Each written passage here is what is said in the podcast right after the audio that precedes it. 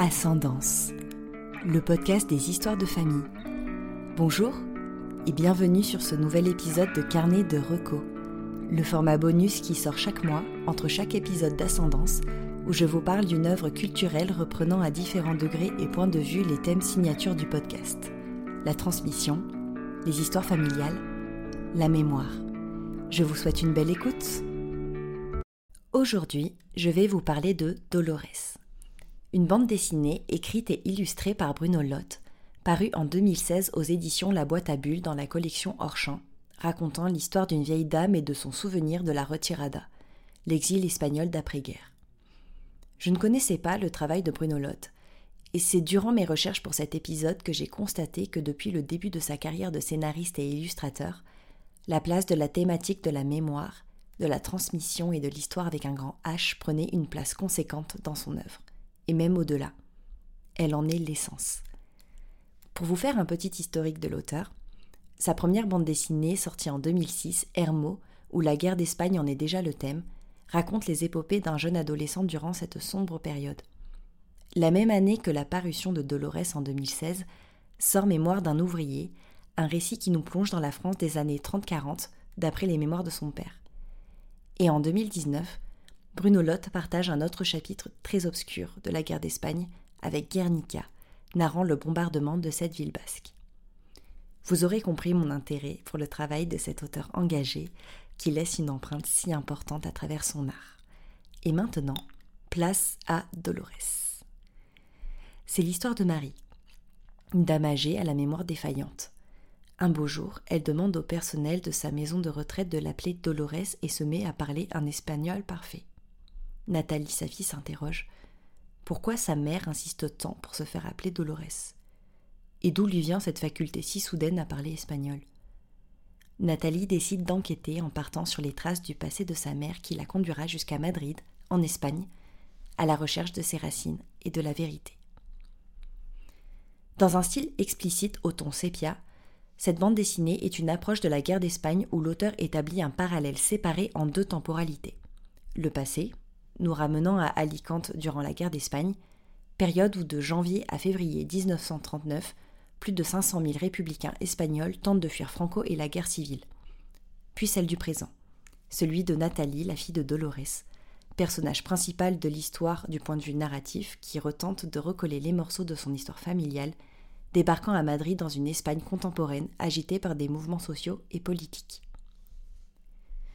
Étant pour ma part très ignorante de cette période de l'histoire, Dolores a été pour moi une très jolie entrée en matière, notamment via les découvertes de l'auteur au moment où lui-même se documentait, comme le fait le personnage de Nathalie, en rencontrant de vrais témoins et survivants de cette guerre, afin de nourrir le projet de Dolores, qui est avant tout une fiction.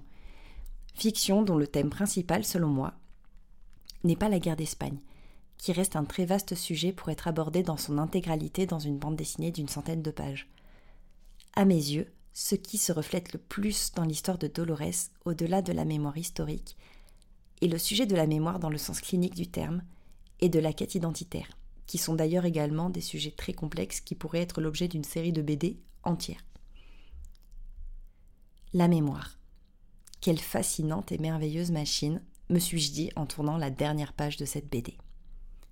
Dolores est une vieille dame dont la vie a été remplie de tourments et d'épreuves et qui, afin de les supporter, a préféré les éclipser, les cacher à ses enfants jusqu'au crépuscule de sa vie, où sa raison et son corps ont fini par céder, et a laissé échapper aux yeux de sa fille des brisures de souvenirs.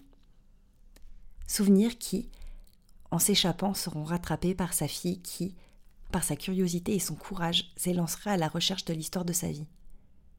Je pense que du courage il en faut, pour partir chercher, enfoncer les portes fermées et mettre des mots sur des non-dits. C'est regarder en soi, renoncer à sa pudeur, et ne pas se satisfaire de ce que l'on connaît déjà, et d'en revenir peut-être plus secoué, mais plus complet aussi. Même si j'ai conscience qu'ici notre histoire est une fiction, il est évident que la vie de ces deux femmes est la réalité de nombreuses familles, la réalité de tous. Que se serait-il passé si la mémoire de Dolores n'avait pas cédé? Est-ce que sa fille aurait fini par apprendre la vérité? Et par quels moyens? Je ne crois plus au hasard. J'aime à penser que si certaines choses doivent se passer, elles se présenteront au moment opportun. C'est à cet instant qu'on choisit les souvenirs de Dolores pour ressurgir car sa fille était à cet instant capable de les entendre et de se lancer dans sa quête. Dolores, de par son intemporalité et son universalité, est une belle histoire qui ne peut que résonner en chacun de nous. Nous avons tous en tête un livre, un film, un témoignage de quête familiale dont l'unicité fait écho avec notre propre histoire, de près ou de loin. Je pense notamment à Un jour il viendra frapper à ta porte, une bande dessinée autobiographique de Julien Frey, évoquée dans le dernier épisode d'Ascendance avec Jordan, qui reflétait totalement son histoire personnelle, une histoire que j'ai adoré écouter. Je terminerai en disant que tous ces ouvrages semblables à Dolores peuvent devenir de véritables outils pour appréhender nos récits familiaux et identitaires, et que jamais je ne me lasserai de les découvrir et de vous les faire partager.